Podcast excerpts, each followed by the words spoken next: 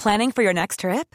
Elevate your travel style with Quince. Quince has all the jet setting essentials you'll want for your next getaway, like European linen, premium luggage options, buttery soft Italian leather bags, and so much more. And is all priced at 50 to 80% less than similar brands. Plus, Quince only works with factories that use safe and ethical manufacturing practices. Pack your bags with high-quality essentials you'll be wearing for vacations to come with Quince. Go to quince.com slash pack for free shipping and 365-day returns. Se van acercando las vacaciones y si tienes un bebé en casa, seguro que te preocupa cómo organizar sus comidas durante los viajes, los días de playa o las salidas a la montaña. Una opción cómoda y muy socorrida son los potitos de Nutriben, porque saben cuánto te preocupa dar a tu bebé tarritos nutritivos y con todas las garantías. Los potitos se preparan aquí en España con los mejores ingredientes, como frutas, verduras, carnes o pescados, y solo emplean aceite de oliva virgen extra. Esos ingredientes tal cual se trituran, cocinan y se envasan al vacío para su correcta conservación. Y ya sabes que igual de importantes son los ingredientes que lleva un alimento como los que no lleva. Los potitos de Nutriben son tarritos que no contienen sal, azúcares añadidos, almidón, colorantes, conservantes, gluten o aceite de palma. Recuerda que los únicos potitos son de Nutriben. Gracias a Nutriben y a su marca Potitos por apoyar los buenos contenidos en este podcast.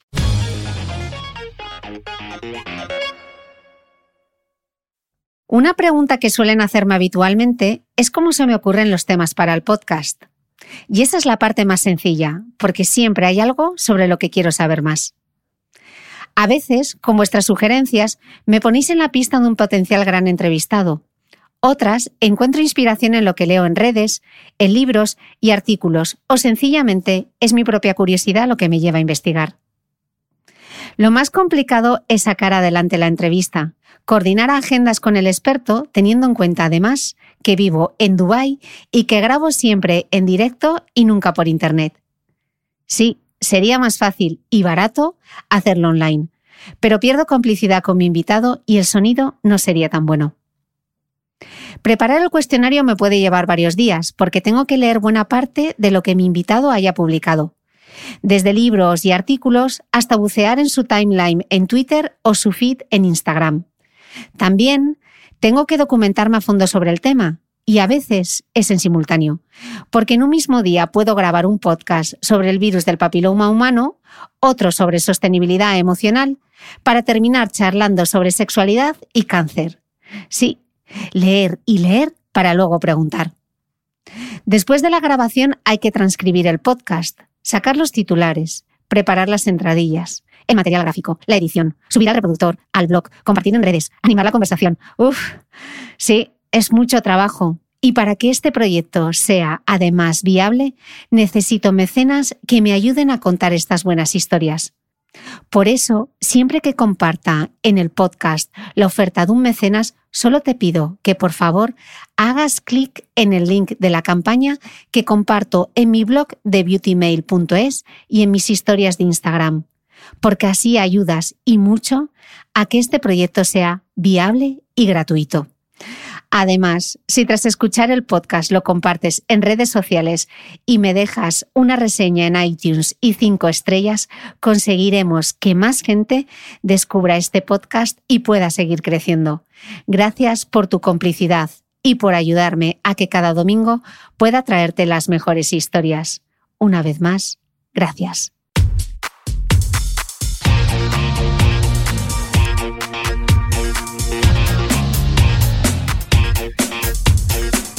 Hola, soy Cristina Mitre, periodista y autora del blog de Beauty Mail. Bienvenidos a mi podcast, donde todas las semanas charlaré con los mejores expertos de la cosmética, la nutrición, el fitness y el bienestar, para que te sientas bien y te veas mejor.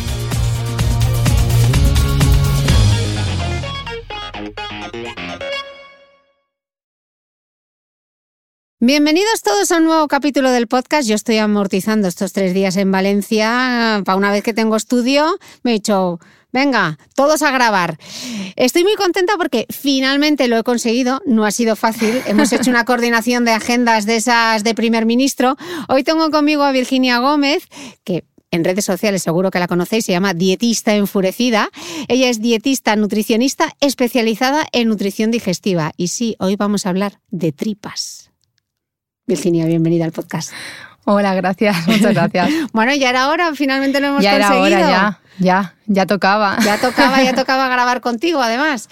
Em, vamos a hablar de tripas corazón, vamos a hablar de digestiones, de malas digestiones y de buenas digestiones. ¿Por qué se produce una mala digestión? Uf, por muchas cosas. Eh, ostras, es una pregunta muy amplia. Eh, yo diría que si no nos metemos en temas de, enfermedades, evidentemente, o sea, una mala digestión probablemente se produzca porque o bien comemos algo que está en mal estado, o bien igual nuestra microbiota es la que no está en muy buen estado porque eh, también hay que pensar, como yo digo muchas veces, que nuestra microbiota se compone de lo que nosotros le damos de comer. Entonces, alguien que a lo mejor solo está acostumbrado a comer carne y patatas, cual día que le das un plato de lentejas, pues eh, es fatal, es fatal, fatal, fatal. Para atrás. Claro. Entonces yo creo que em, quitando el tema de, enfermedades varias que efectivamente pueden provocar malas digestiones, creo que son los hábitos de, alimentación de la población que muchas veces eh, las personas no son conscientes de que quizá tengan tan malos hábitos o tan poca diversidad alimentaria y esto es lo que hace que cuando comen determinadas cosas quizás las digestiones pues no sean eh, lo mejor que, pudieran ser. ¿Cuáles son en concreto esos hábitos, esas cosas que igual hacemos de manera inconsciente y provocan que tengamos malas digestiones?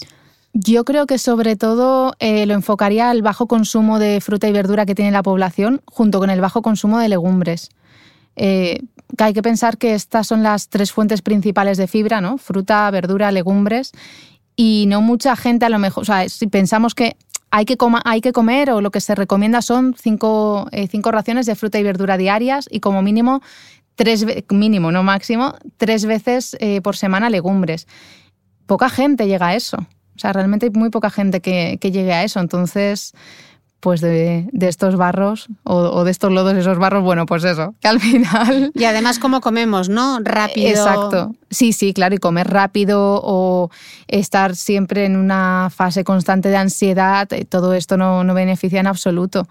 los ritmos de vida que llevamos... Eh, es que, es que cómo vamos a tener buenas digestiones. ¿Y cómo podemos mejorar nuestras digestiones? Eso de tomarte después de comer eh, un mentapoleo, ¿eso realmente mejora la digestión? ¿o eso... Eh, bueno, mejor tomar un mentapoleo que tomar, como dicen muchos, no, un, un licor de hierbas que es digestivo, que de digestivo no tiene nada.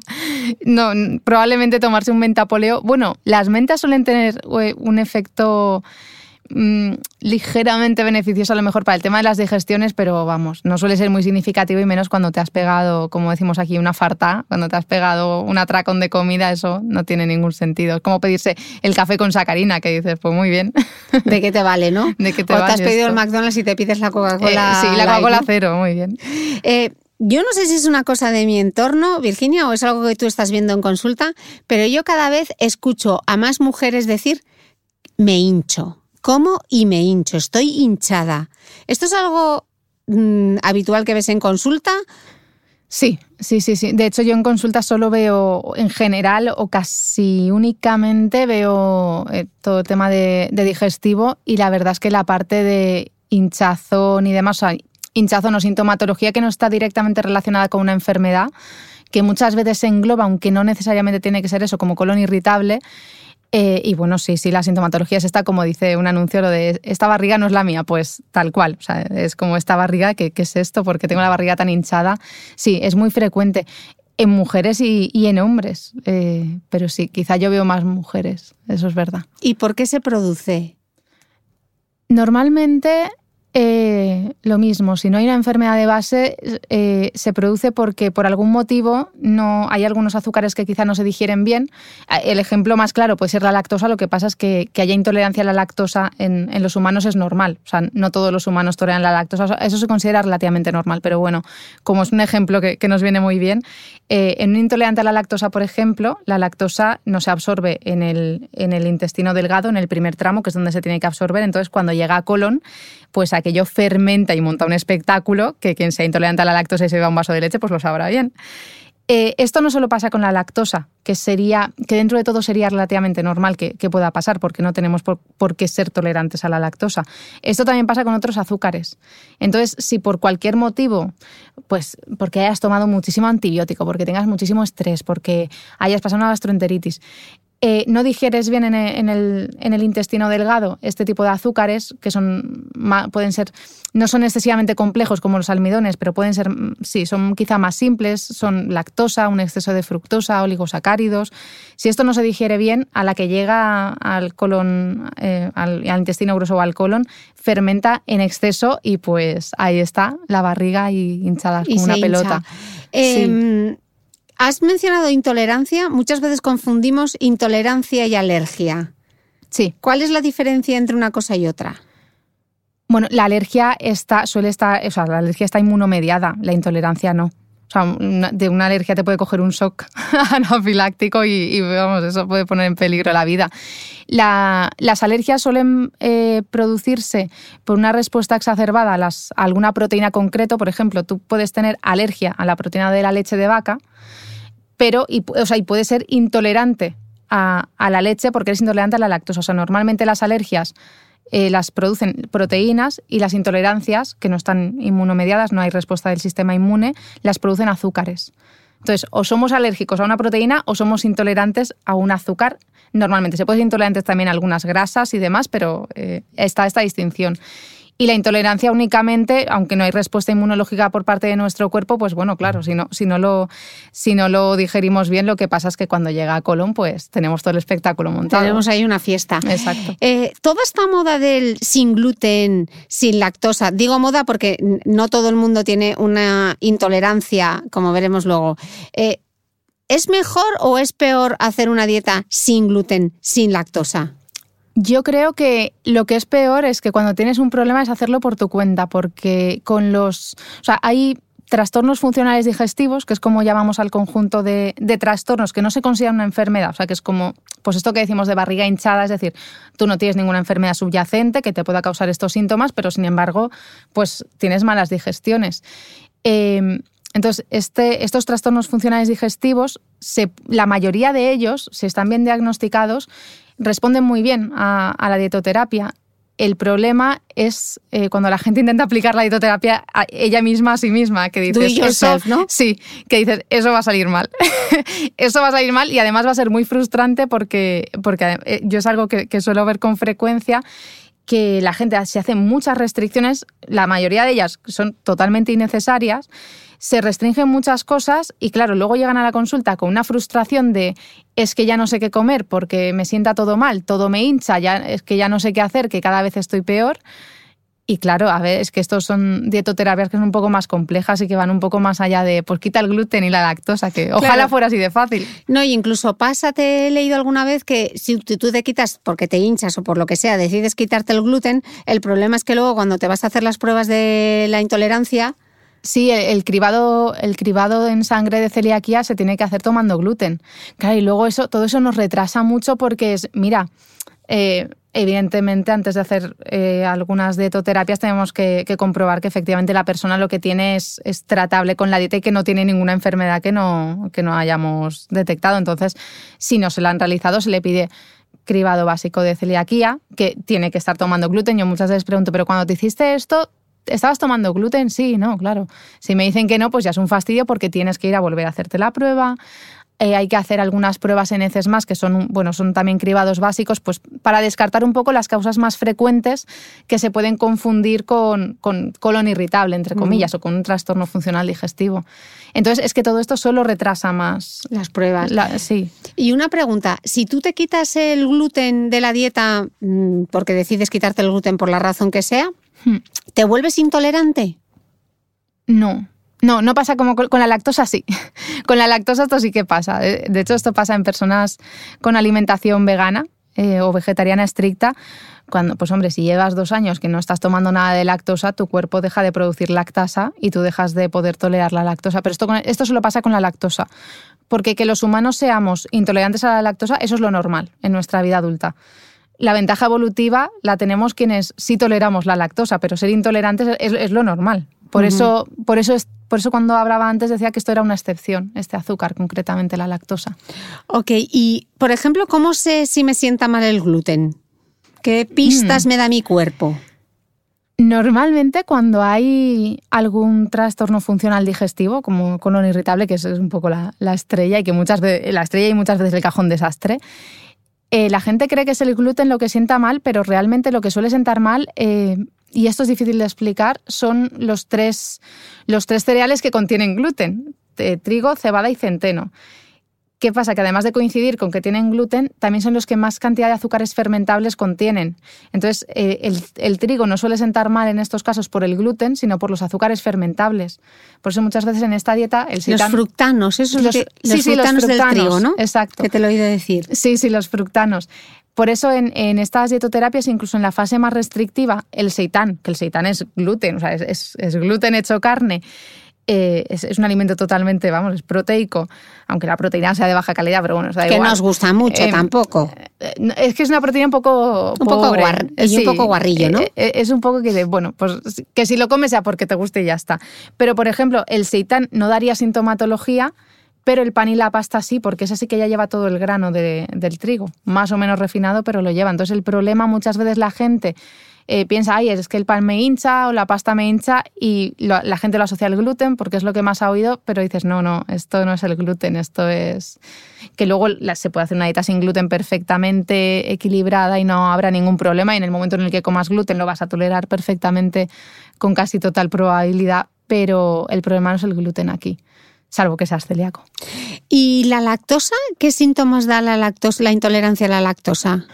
Eh, la intolerancia de, los azúcares, sea lactosa, fructosa, eh, siempre da la misma sintomatología, diarrea osmótica, que se dice. Es decir, aquí eh, vamos a hablar mucho de cacas hoy. Ah, sí, sí, hombre, sí, a ver. La escala de Bristol, luego la escala, de, Bristol.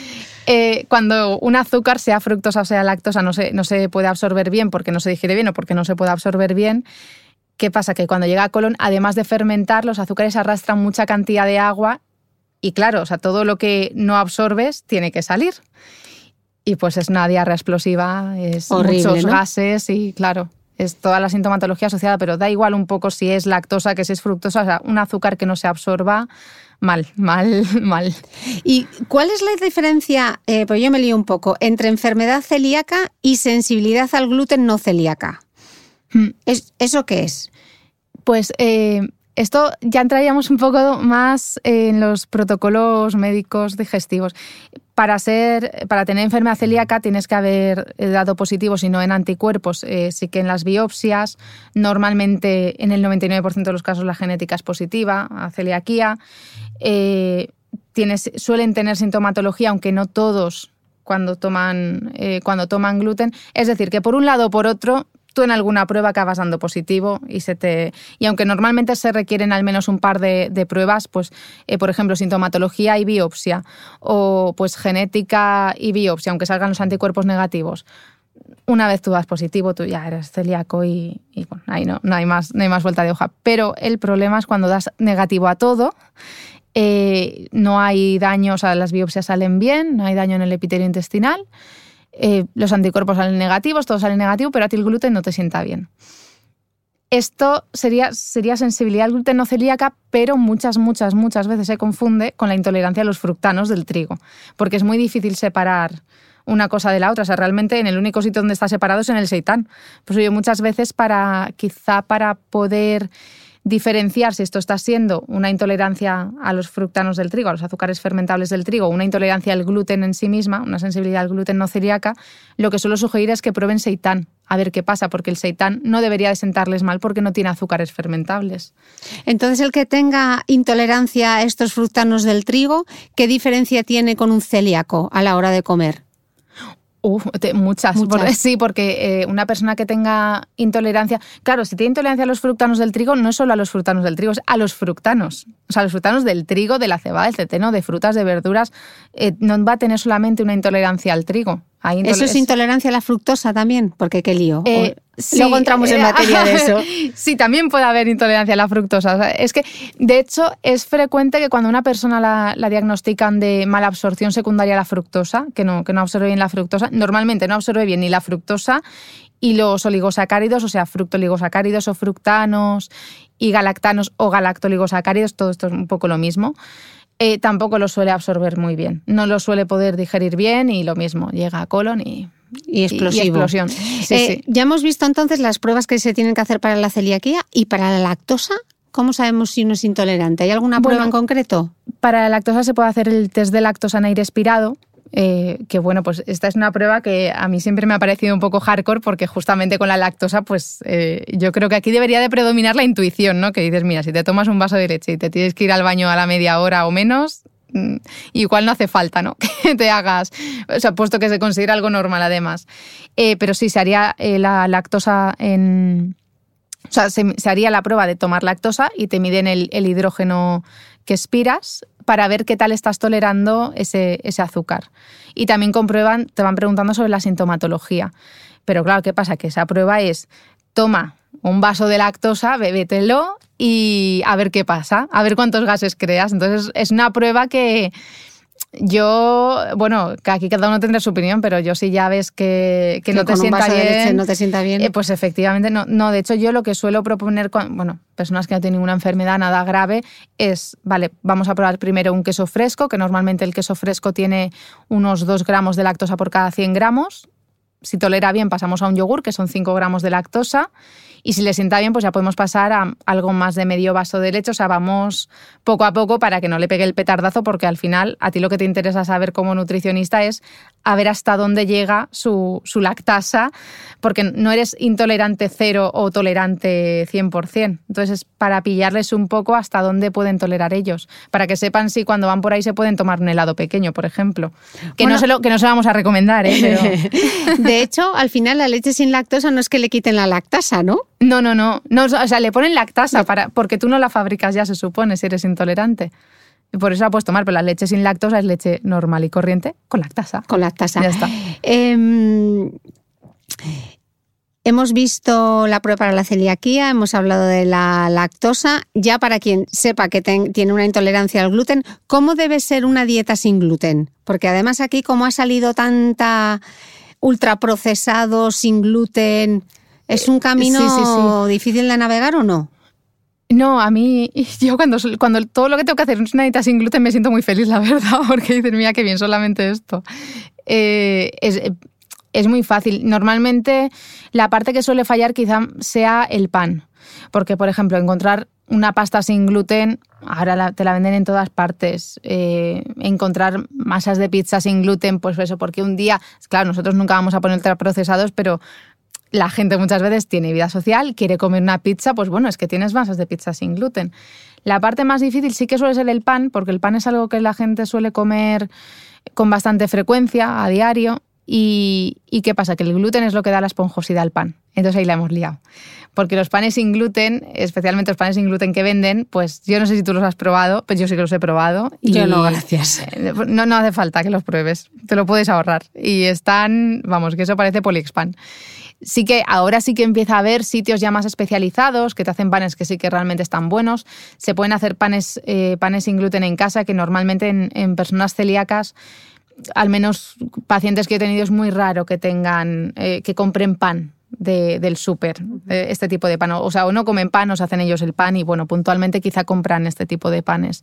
Esa es la parte más difícil, pero por lo demás, el resto de la dieta se cuadra exactamente igual.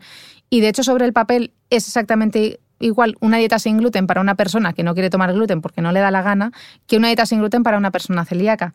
Sobre el papel puede ser igual, pero luego, eh, en el caso de la persona celíaca, tiene que llevar mucha, mucha, mucha educación nutricional detrás por todo el tema de la contaminación cruzada que es como, mira, si en esta sartén han hecho una tostada con pan normal, tú esa sartén ni la toques. Si yo con este cuchillo he cortado pan normal, tú este cuchillo ya no lo puedes usar.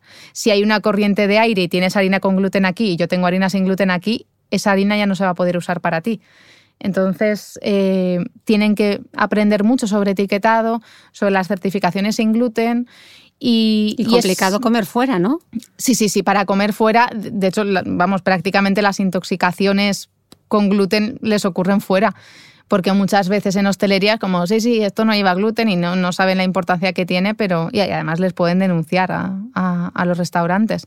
Entonces esto tiene que estar muy controlado. Yo normalmente, aunque hagamos mucha educación nutricional, cuando hay una persona con celiaquía, mi consejo suele ser, mira, asociate a la asociación de personas con celiaquía de tu, de tu comunidad, de, de donde seas, y, normalmente suelen contar, al menos a nivel nacional, se suele contar con una aplicación que te dice, que te confirma los productos que son sin gluten, te dice también algunos restaurantes y pues bueno, por lo menos tiene un poco más de apoyo por ese lado, porque al principio cuando te diagnostican te debes de sentir como, vamos, como pollo sin cabeza. Ya, perdido, ¿no? Un sí, poco. sí, sí, sí. ¿Y, ¿Y, qué pasa con la avena? ¿La avena dónde se queda?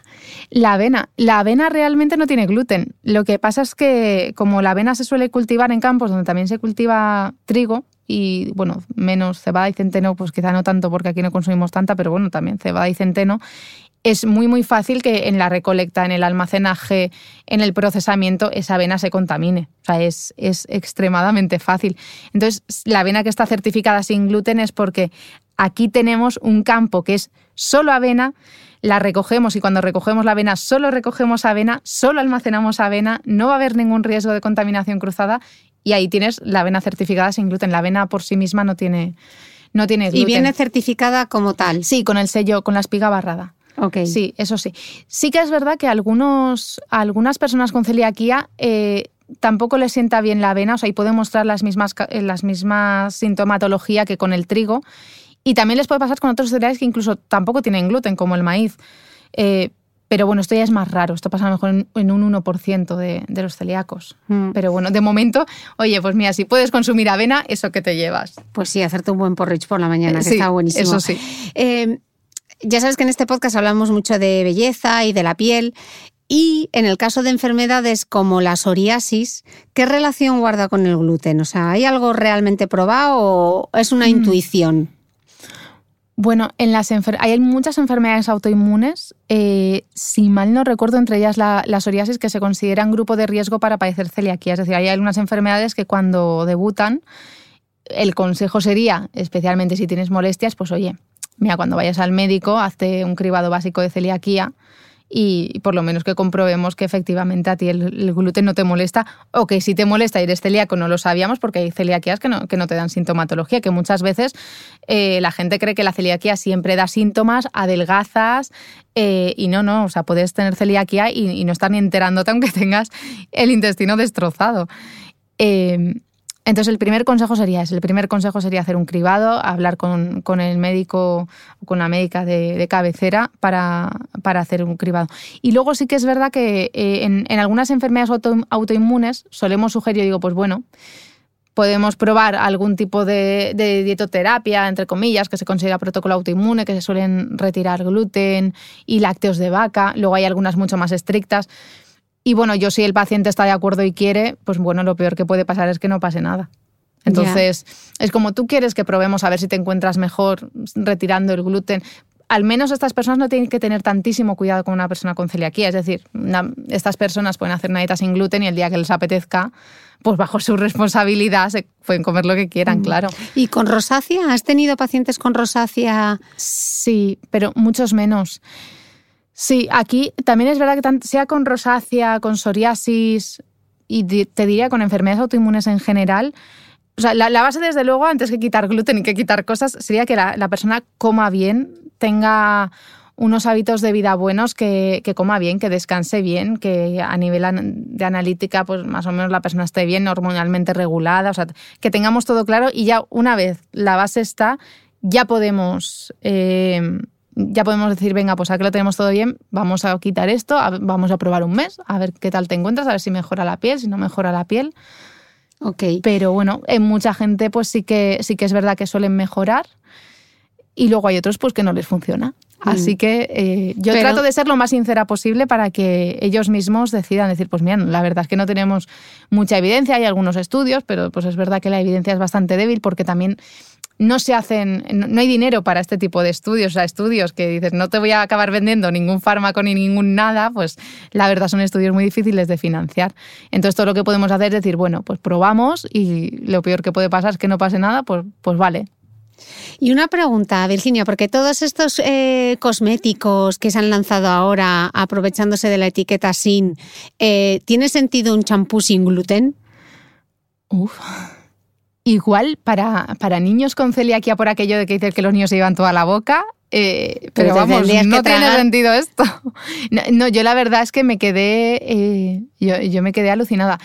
Aunque sí que es cierto que algunas personas con celiaquía, no, bueno, Claro, una persona con celiaquía no se, no se va a meter las manos en harina de trigo porque sí, o para hacer para otros, pero imagínate una persona con celiaquía que trabaja en un horno.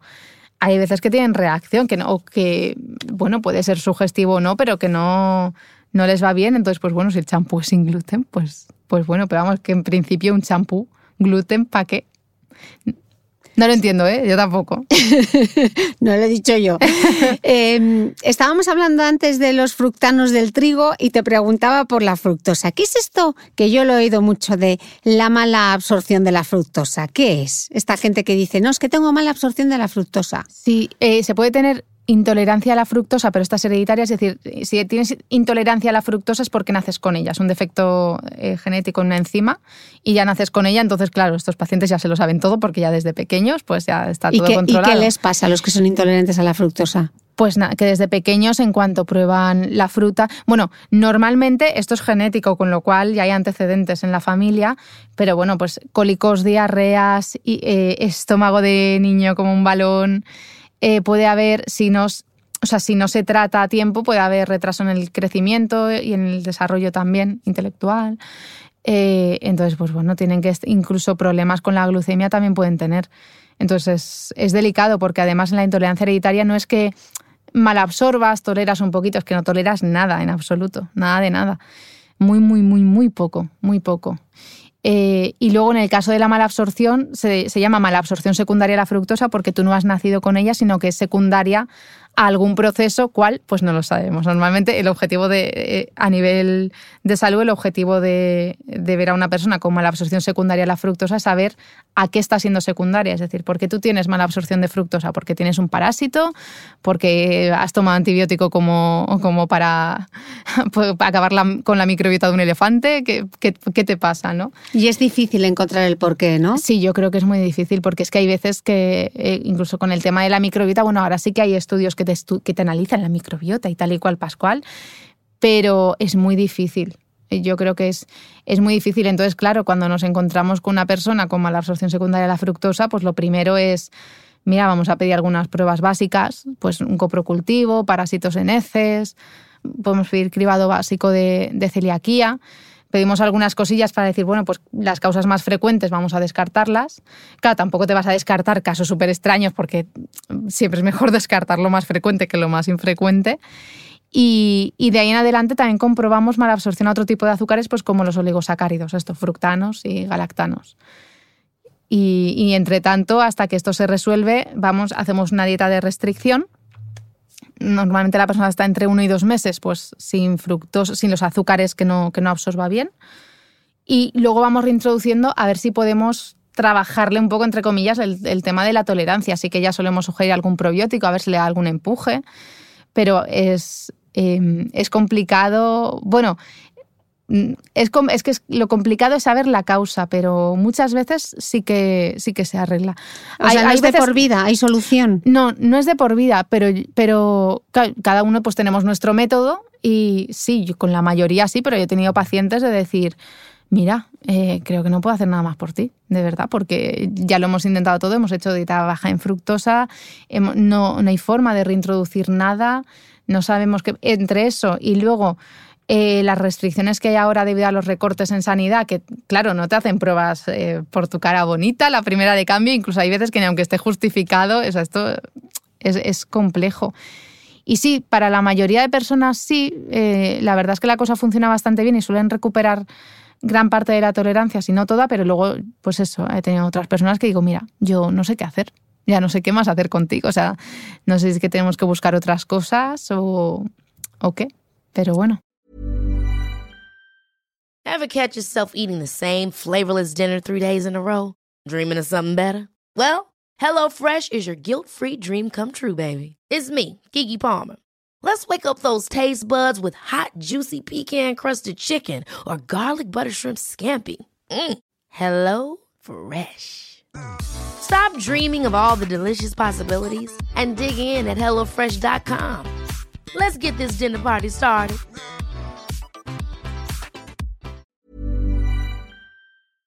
¿Sabías que los bebés son capaces de autorregularse y comer lo que necesitan? Hasta el primer año, la leche ha de ser su alimento principal, bien sea lactancia materna o artificial, y poco a poco podrán ir probando diferentes texturas y alimentos. Ahora, con buena temperatura, a todos nos gusta salir más de casa, y en verano pasamos mucho tiempo fuera, en la playa, la montaña o recorriendo el mundo. Si tienes un bebé que ya ha empezado con la alimentación complementaria, para esos momentos puedes contar con los diferentes tarritos que ofrece Potitos. Hay recetas para bebés desde 4 y 6 meses y solo llevan ingredientes como frutas, verduras, carnes o pescados que se trituran y se envasan tal cual. Los potitos de Nutriben son tarritos seguros, fáciles de conservar y transportar, ya que no necesitan refrigeración, tan solo mantenerse en un lugar fresco. Se calientan en microondas o al baño María, sin conservantes ni azúcares añadidos. Gracias a Nutriben y a su marca Potitos por ser nuestro mecenas del mes.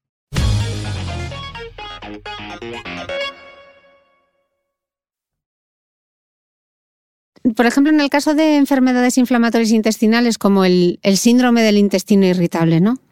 No, bueno, enfermedad inflamatoria intestinal sería Crohn, Crohn o colitis, colitis ulcerosa, ulcerosa y, y- síndrome de intestino irritable sería trastorno funcional digestivo. O sea, no sería una enfermedad. Ah, ok, como no entra tal. dentro de lo... No, no, no. no ¿Y entraría cómo diferencias este síndrome de intestino irritable con todas estas cosas que hemos estado contando antes de intolerancia a la lactosa, la celiaquía? claro. Porque los síntomas parece que son como muy parecidos, Sí, ¿no? sí, es que en general, en las, tanto en enfermedades como en alteraciones digestivas, claro, la sintomatología, ¿cuál es? Pues estoy hinchado, tengo diarrea, o no, o tengo estreñimiento, o tengo diarrea y estreñimiento, tengo gases. Claro, o sea, es que muchas veces la, la sintomatología es, es- es muy parecida entre ellos.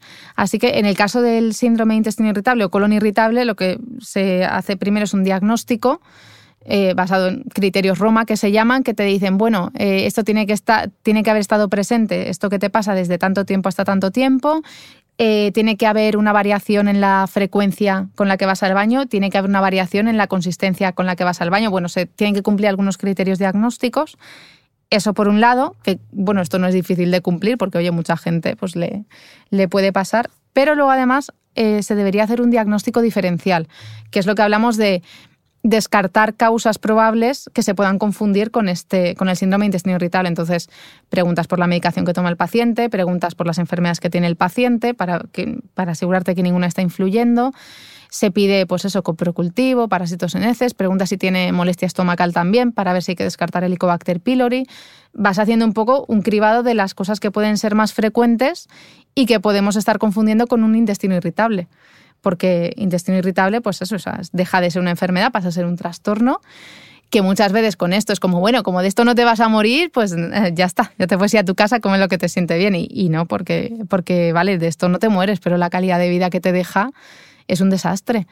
Y luego sí que las otras, la enfermedad inflamatoria intestinal, pues sí que tiene sus criterios diagnósticos y, y pues nada, hay que diagnosticarla y ya está. No siempre es fácil, pero tiene Lo, los suyos lo también. que me parece en todas estas enfermedades o trastornos es que hasta llegar al diagnóstico me parece que es un peregrinaje, ¿no? Veo como, Sí, sí, como sí, mucha prueba. Sí, es eh, suele, suele ser un poco, vamos, desde luego más largo de lo que los pacientes y yo quisiéramos, eh, sí, sí que lo es. Especialmente si además no eres, eh, eh, no, no estás dentro del protocolo de la normalidad. Quiero decir, por ejemplo, una persona que le salen anticuerpos positivos contra el gluten, es fantástico porque dices, mira, ya está, te van a hacer eh, una biopsia para ver si efectivamente es celiaquía. O sea, si todo va normal y tú entras dentro de la categoría de lo más frecuente que suele pasar es esto, pues genial porque te suelen diagnosticar enseguida. Pero tú imagínate una persona que es celíaca y los anticuerpos en sangre le dan negativo. Eso es un peregrinaje, o sea, hasta que se les ocurre hacer la genética de celiaquía. Todo esto, si, el facultativo o la facultativa lo tiene a bien porque considera que sí que podría ser una celiaquía que, no dé anticuerpos en sangre positivos, que esto existe. Claro, cuando son, cuando son tipos eh, tipos de, celiaquía, entre comillas, pues si es una celiaquía subclínica, potencia, claro, es, mucho más difícil porque porque la mayoría de los celíacos quizá se diagnostican, pues ya los anticuerpos son positivos, todo es positivo, en tu familia hay gente celíaca, todo esto es mucho más rápido que tú eres el primero de tu familia. Además, los anticuerpos te salen negativos. Además, eh, vas a tardar un año en que te hagan la biopsia. Y entre medias esos pacientes, ¿qué pueden hacer? Y entre medias los pacientes se quieren morir. Mm. porque claro, hay, hay algunos que... Y a mí me sale fatal que me, me da igual, yo pago porque me hagan la biopsia. Yo, y, joder, pues a ver, no es justo. Y entre medias, pues, eh, por ejemplo, el problema en celiaquía es que se desaconseja hasta que no te hagan la biopsia dejar de tomar gluten. Entonces, claro, ahí estás tú destrozándote y pasándolo mal y teniendo toda serie de problemas y déficits, porque acarrea déficits nutricionales importantes. Y pues ahí, ahí estás pasándola. Em, Virginia, ¿cómo afecta realmente el estrés a los problemas del intestino? Uf, ¿Se sabe? Eh, afecta muchísimo el estrés. yo, o sea, yo diría los problemas del intestino y, en general de, salud. el estrés yo creo que afecta directamente al, eh, al sistema inmune. O sea, yo estoy convencida de que el estrés, aunque es muy, claro, al ser algo subjetivo, eh, es complicada a lo mejor de explicar, pero yo estoy convencida que el estrés te inmunodeprime. Yo creo que todos hemos pasado por alguna fase de decir estoy en, mi vida ahora mismo, tengo un momento de estrés en el punto álgido y pues que te salgan llaguitas en la boca, que te, se te descame el cuero cabelludo, que tengas eh, mujeres, las candidiasis son muy frecuentes o las vaginosis también son muy frecuentes cuando tienen mucho estrés o el colon irritable. O sea, ni siquiera hace falta que debute una enfermedad pero vamos, nos deja hechos polvos. yo estoy convencida de que el estrés te, te inmunodeprime, desde luego. Sí, sí. sí, ¿Qué, es, ¿Qué es esto de los food maps? Ah, bien. Esto, los FODMAPs son los azúcares fermentables de los que estábamos hablando, que yo muchas ah, veces son esos. Sí, yo muchas veces no digo FODMAPs. Los del trigo. Los del trigo, exacto. Yo muchas veces no digo FODMAPs, digo azúcares fermentables, porque yo creo que la gente lo intuye mejor, porque si digo FODMAPs es como, ¿qué ha dicho? ¿FODMAPs? Bueno, FODMAPs eh, se refiere a eh, fermentables oligosacáridos, disacáridos, eh, monosacáridos y, polioles de los alimentos. ¿Y o sea, son, azúcares. ¿Y qué es una dieta baja en estos azúcares? Esta sería la dieta que hacemos en la primera fase, la fase de restricciones. Una dieta baja en FODMAS es una dieta que es muy, muy, muy, muy baja. ¿Para qué, para qué pacientes? ¿Los que tengan eh, Sí, normalmente para colon irritable, pero no necesariamente, o sea, no es como la dieta para colon irritable, o sea, es una dieta para que en ese momento palies la sintomatología, la sintomatología digestiva. Ok, ¿Y, durante cuánto tiempo hay que.? O sea, esto es para toda la vida, porque es súper restrictivo, no, Sí, sí, no, no, y además está contraindicado que sea para toda la vida. Por eso yo muchas veces digo, no sé, si tenéis este problema, eh, de verdad es mejor hacer la dietoterapia ya y no, inventar, porque, porque te vas restringiendo, al final la tolerancia acaba empeorando y, y puedes una dietoterapia que es muy sencilla y que a lo mejor en tres, cuatro meses ya lo tenemos eh, solucionado, en tres meses en el mejor de los casos, pero a ver, esto hay que currárselo un poco también. Entonces aquí la primera fase de, la dietoterapia está baja, baja en FODMAS, la primera fase sería la restrictiva. Eh, según la persona, las circunstancias, pues puede durar entre cuatro, seis, ocho semanas, o sea, uno o dos meses. Y luego, a partir de la segunda fase, es cuando empezamos a reintroducir algunos alimentos concretos normalmente yo propongo los que sé que suelen tolerar mejor y en función de los que el paciente tolera o, no tolera también, claro, cada alimento pues, es más alto o más bajito en un FODMAP concreto, en un azúcar fermentable concreto. Por ejemplo, los lácteos solamente tienen lactosa. Yo ya sé que si un paciente me ha dicho, pues mira, que me tome un vaso de leche, ya no me hace falta reintroducirle ni el yogur ni el queso, porque la leche tiene mucha más lactosa que el yogur y que el queso, pues ya lo damos todo por reintroducido. Entonces vamos haciendo estas reintroducciones por intuición y por las sensaciones del paciente, nos vamos guiando para hacer las siguientes hasta que la persona ha vuelto a reintroducir prácticamente todos los alimentos otra vez en su, en su dieta. Y luego la tercera fase, que sería ya la, fase de mantenimiento, ya le elaboramos una planificación a ser posible alta en FODMAPs, o sea, ya con, eh, con bastantes FODMAPs, para que la mantenga para que la mantenga para, como una guía, ¿no? Para luego ya comer el resto de su vida. O sea, realmente en nuestra alimentación como humanos nos, nos compensa que sea alta en FODMAPs, porque muchos de estos FODMAPs actúan como fibra prebiótica y son muy beneficiosos para, para la microbiota. El problema es que cuando tu intestino no está, no está Listo. funcionando bien, eh, te sientan como un tiro. Como un tiro. Ok, ¿y qué opinas de todos estos test de intolerancia? Uy, no, esto no. Era una pregunta capciosa. sí, esto no, esto no. ¿Por qué no? Eh, o sea, los test, si hay que ser intolerante a algo, esto por la seguridad social te lo dicen. O sea, es intolerante a lactosa, fructosa eh, y sorbitol. Luego ya podemos hablar del sobrecrecimiento bacteriano, que no sé si me tienes alguna pregunta preparada, pero la podemos posponer. Pero entonces todos estos test que te dicen, no, es que eres intolerante al tomate o te sale al pepino No. o al no sé qué, al ajo. No, esto no tiene ningún fundamento científico porque además es que no puedes ser intolerante a un alimento. Tú eres intolerante a un compuesto concreto, o sea, puedes ser intolerante a la lactosa, pero no puedes ser intolerante al ajo. Puedes ser intolerante a los fructanos del ajo, eso seguro. Eso, eso, eso es bastante frecuente, ¿no? Porque a ver quién se come un ajo crudo, por ejemplo. Pero no, no puedes ser intolerante a un alimento concreto, sino a alguna sustancia que contiene un alimento. Entonces, esto no tiene, esto no tiene sentido. Y ahora ya vamos a hablar de la caca o de, la no, o de la no caca. Exacto. Porque, ¿qué cantidad de mujeres estreñidas hay por el mundo? ¿Por qué estamos tan estreñidas las mujeres? Bueno, en mi caso no, que os tengo Eh. que confesar que yo voy muy bien al baño, soy como un reloj, pero ¿por qué hay tanto estreñimiento en la mujer? Pues, ¿por qué? Eh, no lo sé. No, o sea, no tengo ni idea. Sí que es verdad que es más prevalente en mujeres, pero no sabría, no sabría decirte por qué. No sabría decirte por qué. Y además... No se ha tiene ahí- estudiado. tiene ahí... No lo sé. O sea, no, no tengo ni idea. Es más prevalente en las mujeres, eso es verdad. No sé si puede estar relacionado a lo mejor con una cuestión de actividad, con una cuestión de otras enfermedades... Sí, hormonal, o sea, derivada de otras enfermedades hormonales. Eh, pero sí que es verdad que más prevalencia de estreñimiento en mujeres que, que en hombres. Normalmente la mayoría de los estreñimientos con una dieta alta en fibra, eh, progresivamente, eh, no pa- vamos a pasar de no como ni lentejas y de repente como todos los días lentejas, que eso puede ser el caos, pero suele remitir y la cosa se suele reequilibrar bastante bien. No siempre, porque hay otras causas de estreñimiento que, que por mucha fibra que metas, pues no, pues no, no remite, pero el- para la mayoría suele remitir bien. ¿Por qué es tan importante mirarse las cacas? Porque eso es lo primero que te pregunta un médico, ¿no? ¿Cómo va usted al baño? Sí, yo también lo pregunto mucho, sí, sí. vamos, ¿Y si- la gente si me pueden- queda? Sí, porque y yo además si me pueden aportar documentación gráfica, pues encantada de la vida, porque, porque da mucha información. O sea, ¿Qué información nos da la caca? Pues mira, eh, en cuestiones de consistencia, eh, claro, cuanto más dura es, eh, es porque o ha pasado mucho tiempo, ha pasado mucho tiempo en, en colon. El colon es como un túnel de secado, entonces el colon va absorbiendo agua, absorbiendo agua, absorbiendo agua, y como no tengas eh, una frecuencia de ir al baño pues importante, eh, pues se pueden salir más duras. Luego, además, si no has comido fibra, pues es otra cosa que tampoco ayuda a que, a que la caca sea medianamente consistente. Y luego tenemos el opuesto contrario. Si es líquida, es como esto, a qué clase de velocidad de la luz ha pasado por, por tu intestino, porque vamos, como que no se ha absorbido nada, o sea, tal cual ha entrado, ha salido, no, no, no ha dado tiempo a que se forme ningún tipo de consistencia ni, ni nada de nada.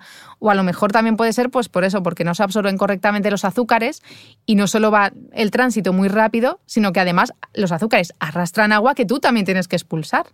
Entonces, el tema de la consistencia de la escala de Bristol que Hay una comentábamos, escala, hay- ¿no? hay, una escala, sí, sí. Hay una escala para poder enseñarse a la gente qué caca haces tú. Pues la 1, la 7 y te van diciendo. Y luego el color también, también es importante. Eh, unas heces muy, muy negras, por ejemplo, eh, se puede asociar a lo mejor a que haya habido alguna hemorragia en la parte eh, superior. Claro, esto es muy difícil porque esto ya es para hacer un estudio, mm, vamos, ya, de, de laboratorio. Cuando tomamos hierro también, eh, luego muchas veces si comemos muchas espinacas pueden salir verdes, la gente se asusta, pero esto no pasa nada. O sea, esto es el menor de nuestros problemas, que la caca salga verde, eh, vamos, eso no es problema Radioactiva. radioactiva y luego que salga amarilla, eh, amarilla, brillante, incluso que llega a ser anaranjada y así como aceitosa, eso es una mala absorción de grasas. Que dices que pues, puñetas está pasando en tu intestino, por Dios, una analítica ahora mismo. sí. Y bueno, y luego también eh, en algunos estudios de heces, claro, pues esto ya son estudios de heces, sí que se pueden ver, incluso a simple vista muchas veces se pueden ver trozos de comida sin digerir, vamos, el famoso grano de maíz omnipresente en muchas cacas, pues ahí está. Eh, hablamos antes de la microbiota, que vamos a introducirnos en el tema. ¿Qué es la microbiota? Es la famosa que llamamos antes la flora intestinal, ¿no? Pero Sí, que no tiene, sí. no, no son flores. No, no, no, uy, no, no son flores, no. No, la microbiota serían como todos, son todos los microorganismos que, que, viven con nosotros en, nuestro, en el colon, porque normalmente la microbiota está en el colon. Si la microbiota está en el intestino delgado, eh, mala señal, mal.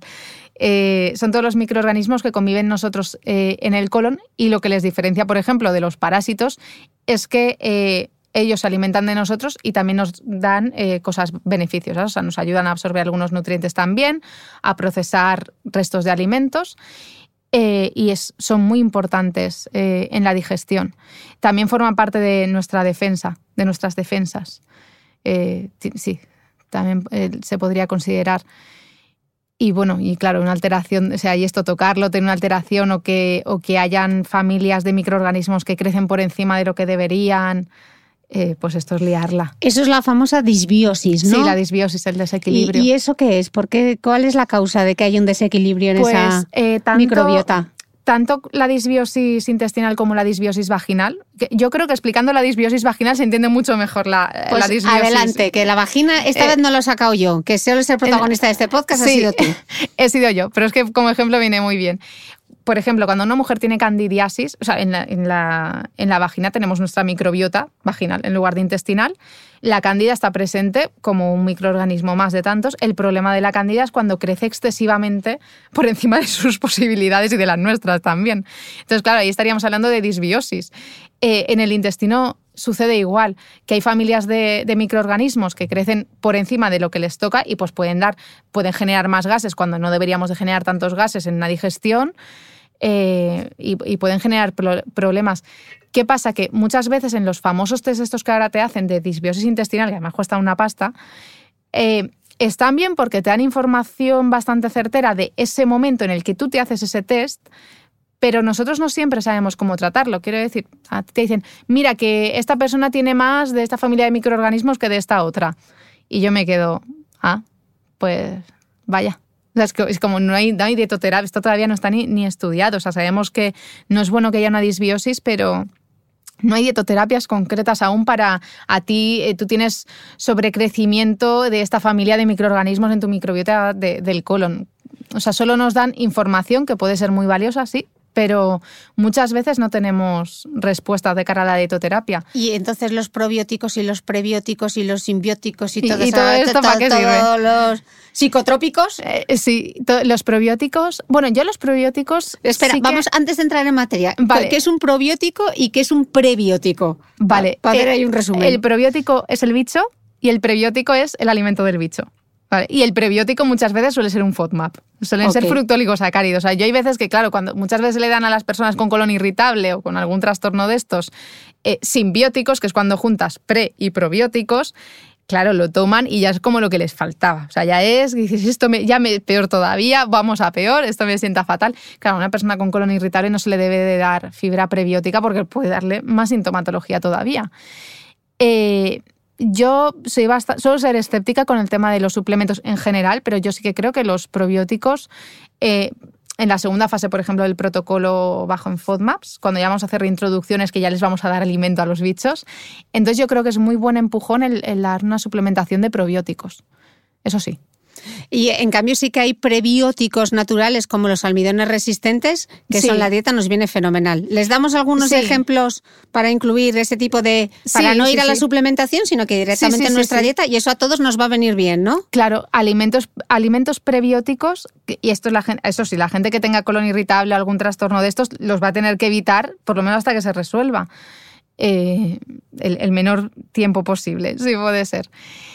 Eh, serían todos aquellos que, o sea, son la mayoría de los que son altos en FODMAS, por ejemplo. Eh, la mayoría de, los prebióticos de suplementos se sacan de pues, inulina de la cebolla, por ejemplo. La cebolla, o sea, todo lo que son familia de ajos y cebollas, a estas personas les suele sentar como un tiro. Pero, por ejemplo, familia de ajos y cebollas, eh, prebióticos, vamos, por las nubes.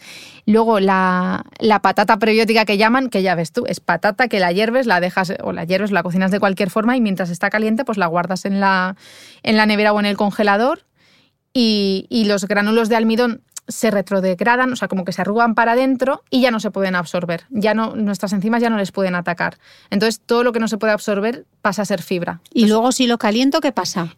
No, no, no funciona eso. No, lo, lo puedes calentar, Lo pero puedo una vez, se, una vez se, se arruga para adentro, se, se retrodegradan los granos de almidón, eso ya no, mm, no vuelve otra vez a su, Ah, a su estado. O sea, que la sí. puedo volver a calentar y tengo ahí ese Y tienes- prebiótico. Sí, sí, sí, sí, sí. Al menos la, una gran parte no se vuelve, no vuelve otra vez a su estado natural. Vamos, no. No, no, no. O sea, eso se queda prebiótico, súper prebiótico. Hablabas antes de la, de la importancia de las legumbres, de lo poco que comemos legumbres, de lo beneficioso que es la legumbre para la microbiota también, ¿no? Para esa diversidad intestinal. Eh, no, diversidad intestinal, no, diversidad bacteriana, perdón, que se me ha ido la pinza. Em, claro, pero es que ahora cuando, cuando yo te digo, pero es que a mí la, la, la legumbre me da unos gases. Claro. ¿Cómo evito yo los gases?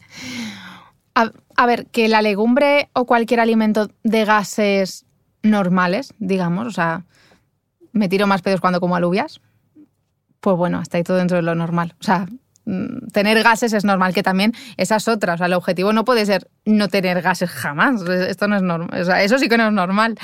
Eh, entonces, mientras los gases sean expulsables relacionados eh, directamente con, bueno, pues como alubias tengo gases, o sea, mientras sea todo algo proporcionado, normal y corriente, eso no es un problema. O sea, el problema es que tú comas alubias y pases un día de dolor, de diarrea, de querer morirte, de una hinchazón exagerada, ese sí, eso sí es un problema. Pero tener gases, no, hay que pensar también que las legumbres no solo son muy altas en FODMAS, sino que además son muy altas en fibra. Entonces es que son, es que lo tienen todo. Pero poco a poco nos podemos ir acostumbrando a ellas. Sí, sí, sí, sí. O sea, normalmente cuando tú comes legumbres todos los días dejan de sentarte mal. Normalmente. O sea, Y- es más por una falta de, de habituación más que... Y para animar a la gente para que se anime con la legumbre, ¿hay algún truquillo para hacer que no nos den... Sí, se puede hacer, por ejemplo, se pueden, bueno, por un lado se pueden escoger legumbres sin piel. O sea, por ejemplo, te venden lenteja roja o amarilla, lenteja pelada, que esto te lo venden en todas partes ya. Eh, se puede escoger variedades sin piel. Se pueden escoger, por ejemplo, en el caso de los garbanzos, están los garbanzos dal, que son unos garbanzos típicos de, de la India, que vienen ya sin piel también. Y además de escoger variedades sin piel o pelarlas, si nos queremos entretener un poco en casa, lo que podemos hacer también son humus. Entonces, igual que haces un humus de garbanzo, puedes hacer un humus de lenteja, puedes hacer un humus de alubias. Aquí, que es muy típico ahora, ahora, el humus de garrofón, que es como el no va más. Eh, claro, algo que no tiene piel, que además has triturado tipo humus, que lo has cocinado bastante, todo esto favorece que, que sea más digestivo. que lo podamos ir introduciendo? Sí, sí, sí. Eh, estábamos hablando antes de la relación entre el estrés, las digestiones, eh, etcétera. ¿Por qué se dice que la microbiota es eh, casi como el segundo cerebro? ¿Qué relación hay? Uh, qué pregunta. Eh, a, ver, eh, realmente nuestro tubo digestivo, nuestro tubo digestivo está conectado a, nuestro cerebro, claro, o sea, recibe señales constantemente de cómo estamos, si tenemos, estamos saciados, no estamos saciados. O sea, todo esto es un intercambio constante de, de información. Ahora, yo creo que aquí hay veces que la cosa, o sea, es verdad que hay mucha información, o sea, puede ser que nuestro cerebro reciba mucha información a nivel eh, digestivo, indudablemente, pero luego ya de ahí, afirmaciones como eh, si hay un desequilibrio o, este desequilibrio intestinal causa que estemos más felices, menos felices, ¿sabes? Este todo este tipo de cosas de, no, es que la culpa de tener depresión puede ser porque hay una bacteria en el, en el colon que... No. O sea, ya esa parte yo creo que ahí ya se nos está yendo la pinza y es como, mira, la depresión o, este tipo de cosas o la felicidad es algo bastante más complejo que es que tienes eh, este grupo de microorganismos que ha sobrecrecido. O sea, creo que ahí ya eh, ese es el punto, eh, esa para mí es línea roja, decir, no, mira, esto ya no. o sea, creo que esto ya es mucho más complejo, que es que tienes eh, más bacteroidetes que firmicutes y entonces, pues claro, estás deprimido. O sea, esto no tiene ya ningún sentido. Pero sí, sí, de forma natural, claro, el- el intestino pasa información al, al cerebro. Y ya hemos visto lo importante que es tener esa microbiota contenta. ¿Cómo podemos alimentarla? ¿Qué, qué- qué alimentos en concreto? ¿Hay algún alimento en concreto que nos ayude a tener eh, una microbiota feliz? Sí, ver, realmente el primer paso, o sea, por delante de seleccionar alimento, el primer paso es no comer mal, o sea, no comer ultraprocesados. No tiene sentido que yo diga, pues voy a comer más cebollas y me estoy cenando un eh, Big Mac, por decirte algo, lo que sea. Entonces, primero es comer bien, o sea, quitar basura de, de la comida que comemos y luego ya sí que podemos enfocarlo a aumentar consumo de fruta, verdura y legumbre. O sea, es que siempre fruta, verdura, legumbre Frutos secos también están bien. Y la fruta ya sabemos, cinco raciones es el mínimo. Podéis. Sí, normalmente el mínimo se considera, pero bueno, esto. Tenéis a tope para tomar. Eh, el mínimo serían tres raciones de fruta y dos de verdura. Pues bueno, bien. bien, está bien. si, alguien, sí, si alguien quiere comerse cinco piezas de fruta, claro. Otra cosa es que me digas, bueno, me como 12 raciones de fruta. Bueno, igual estás desplazando el consumo de otros alimentos, habría que mirarlo, pero oye, por lo demás. Em, eh, otra pregunta más, Virginia. ¿Qué, ¿Qué, es eso de la permeabilidad intestinal? ¿Y qué tiene que ver con todo el tema de las bacterias y de la microbiota? ¿Eso qué es? Uf, la permeabilidad intestinal se refiere a ver, digamos que nosotros nuestras células del intestino están como bien apretaditas unas con otras eh, y el problema es que cuando pueden recibir entre comillas algún ataque o alguna sustancia que no, que no nos viene bien, se pueden abrir y por ahí pueden filtrar otras sustancias que sean tóxicas también. Eh, por ejemplo, en una persona celíaca, cuando consume gluten, la, la permeabilidad intestinal se dispara. Entonces, claro, esto, esto puede ser un riesgo de cara al sistema inmune. ¿Qué pasa cuando no se es celíaco y no se consume, o sea, y se consume gluten o una persona celíaca que no está consumiendo gluten? Bueno, sí pueden haber otros factores, pero ya sean de alimentación, incluso eh, de bacterias, de virus que nos puedan crear más permeabilidad intestinal. Incluso el ejercicio físico en un momento dado puede crear permeabilidad intestinal porque estás haciendo un sobreesfuerzo, pero esto entraría dentro de lo fisiológico. Es decir, igual que eh, que cuando haces ejercicio hay, hay una oxidación, mm. pero no por eso nos tenemos que chutar antioxidantes, es que es una oxidación natural porque estás haciendo ejercicio, no pasa nada, vas a volver a la normalidad y ya está. Eh, ¿Qué pasa? Que una persona que lleva mucho tiempo comiendo mal o mucho tiempo con problemas, pues es más fácil que tenga permeabilidad intestinal y esto al final es un poco como la pescadilla que se muerde la cola, o sea, como que todo va peor al final. Entonces, claro, es, y también es muy difícil, muchas veces se utilizan marcadores como la zonulina, para ver si la persona tiene, es, un poco para medir, digamos, la, permeabilidad intestinal.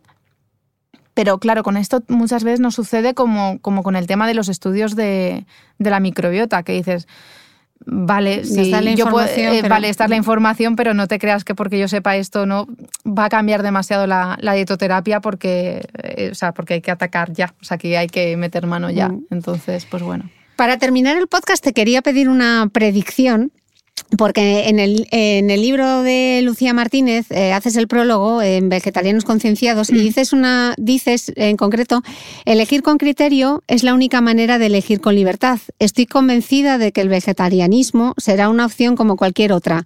Iremos, eh, otra. Seremos mayoría por conciencia o por necesidad. ¿Cómo será la dieta del futuro? Yo creo que por necesidad precisamente, o sea, ya a lo mejor la conciencia, porque hay gente que lo de la conciencia pues ya, ya lo vamos viendo, ¿no? Pero yo creo que más por necesidad eh, que por conciencia va a ser una dieta más vegetal, pero porque es que, eh, es que el mundo no da para todos, o sea, los recursos son limitados, esto hay gobiernos muy importantes que no lo quieren ver y esto se acaba. Eh, entonces yo creo que la dieta del futuro por necesidad va a ser más vegetal, pero eso no significa que vaya a ser más buena. O sea, las materias primas eh, pueden ser más económicas, afortunadamente, porque lo vamos a necesitar y porque una materia prima de origen vegetal suele ser mucho más económica que una de origen animal, que tiene muchísimo gasto más eh, detrás. Eh, sí que serán más vegetales, pero no necesariamente de mejor calidad. O sea, yo mm, no sé si hago un buen augurio en este sentido no creo, que habrá, creo que habrán un poco dos partes. Eh, habrá gente que siga comiendo mal, aunque, aunque por cuestiones económicas coma menos que eh, coma menos eh, alimentos animales, porque serán más caros cada vez. Y luego habrá gente que, que adquiera conciencia y diga, pues si puedo comer sin matar animales, ¿por qué no voy a hacerlo? Aunque no sea siempre, hay gente muchas veces, pues los que se autodenominan flexitarianos, es bueno, yo prefiero, de momento voy a reducir, porque la gente también suele empezar así, yo entre semana no voy a comer ni carne ni pescado y a los fines de semana, pues por una cuestión social y demás, pues puedo, puede ser que coma, bueno, pues así empiezan las cosas muchas veces. Entonces aquí habrán dos partes. Ojalá, ¿sabes? Ojalá todo el mundo diga, sí, vamos a comer bien, no matamos animales, no sobreexplotamos el mundo, ni, el océano, eh, pero no, esto... Em, no es que quiera ser pesimista, pero esto va a pasar más. Eh, aunque sí que es verdad que cada vez más gente se va a dar cuenta, también va a pasar más por una cuestión económica y de necesidad que, que de conciencia, diría yo. Bueno, como yo espero que vuelvas a este podcast y espero que este podcast tiene larga vida, iremos viendo cómo vamos avanzando con tu predicción y hacia dónde nos dirigimos. Así que te invito ya a la segunda y a la tercera continuación de este podcast, Virginia. Ah, perfecto. Yo te lo acepto ya. Pues muchísimas gracias, Virginia, por este ratito y a vosotros nos escuchamos el próximo domingo. Gracias. No olvides que todas las notas de este capítulo están en mi blog de beautymail.es. Además, si no quieres perderte ningún capítulo del podcast de Cristina Mitre, suscríbete a thebeautymail.es y a cualquiera de las aplicaciones en las que puedes escuchar mi podcast, como Spreaker, Apple Podcast, Spotify, Evox y YouTube. Solo tienes que buscar el podcast de Cristina Mitre y darle a suscribir. Y un último favor, si entras en iTunes y me dejas un comentario y además me regalas unas estrellas, ayudas a que este podcast tenga cada vez más visibilidad y pueda seguir creciendo. Te espero el próximo domingo con una nueva entrega del podcast de Cristina Mitre.